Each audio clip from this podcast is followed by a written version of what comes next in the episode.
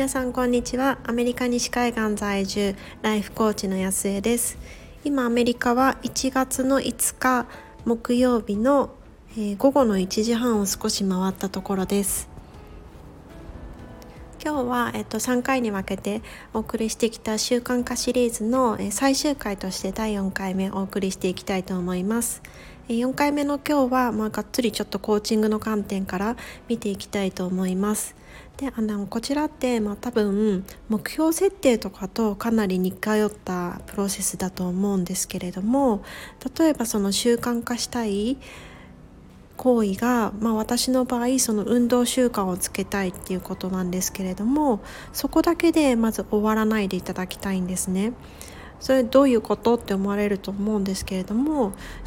別に私ってあの習慣化っていうその行為自体が欲しいわけではないんですよ。で皆さんがその本を読みたいとか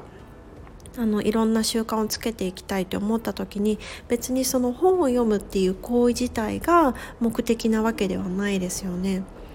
であの私の場合ですとその運動習慣なんでつけたいのっていうとあのただ単にそのシェイプアップしてなんかこう見た目が良くなって自分の気分が上がるとかそういうことだけではなくって私の場合ですと、まあ、ちょっとあの年齢を重ねてきたのもあってあの特に夕方とかいろいろそのわーってこう一日やりたいことをやってくると、まあ、もちろん脳もちょっと疲れますし気持ち的にもちょっと疲れが来たり、まあ、あのもちろんその身体的にもなんとなくこうだるいな疲れたなみたいな感じでどんどんこうコンディションが悪くなってくるんですよね。でそそれで、まあ、夕方ってかとはいえあの子育て中の方は特にだと思うんですけれどもいろいろその子どもたちのあの世話をしなければいけなかったりですとかご飯を作ったりあとその家を整えたりとかもいろいろいろいろ夕方以降ってやることがあると思うんですね。なんかそういうことを考えていくとその夕方以降のその生活のクオリティがものすごくこう自分の体力以下に関わってきている気がしていてでやっぱりそこは家族の時間私家族本当に大切にしたいのでそこは自分がいいコンディションでコザックと向き合っていきたいと思いますしそもそもその全体の自分ができることっていうその量で見た時にも、まあ、クオリティで見た時にも自分の体力がきちんと有り余っていた方がやっぱりそのアウトプットのところもクオリティが良くなりますしそのインプットの量だって絶対変わってくると思うんですよね。で例えばその昨日の私スタイフ自分で後から聞き直してたんですけれどもまあなんかこうエネルギーがものすごい低い、まあ、ちょっと昨日いろいろちょっとどんよりすることもあってもうそれが本当にこう声に現れていてそういうふうにやっぱりアウトプットのクオリティとかも自分のコンディションでかなり左右される。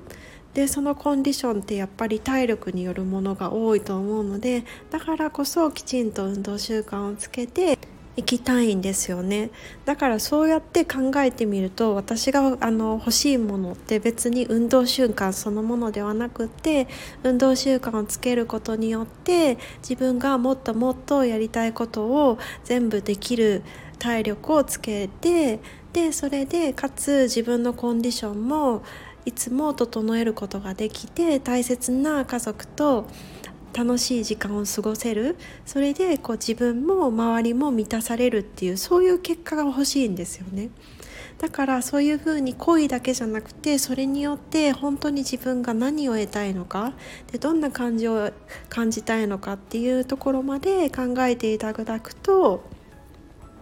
もちろんその習慣化は意志の力ではできない意志の力だけではできないんですけれども何かちょっとくじけそうになった時何かこう誘惑が来た時とかもその目的さえあれば見失わないと思うんですよね。だからそうやってちゃんと何かこうブレそうになっても戻ってこれるそんな軸になってくれるはずだと思っています。え今日は習慣化シリーズ最終回の4回目ということでコーチング的な観点からその習慣化したいことを行為だけで見るのではなくってその先のことも見たらどうなりますかというお話をしてみました。今年こそこれをやりたいあれをやりたいっていうふうに今たくさん思ってらっしゃる方が多いと思うんですけれどもそんな方の少しでも力になれたらいいなと思っています。では今日も皆さん素晴らしい一日をお過ごしください。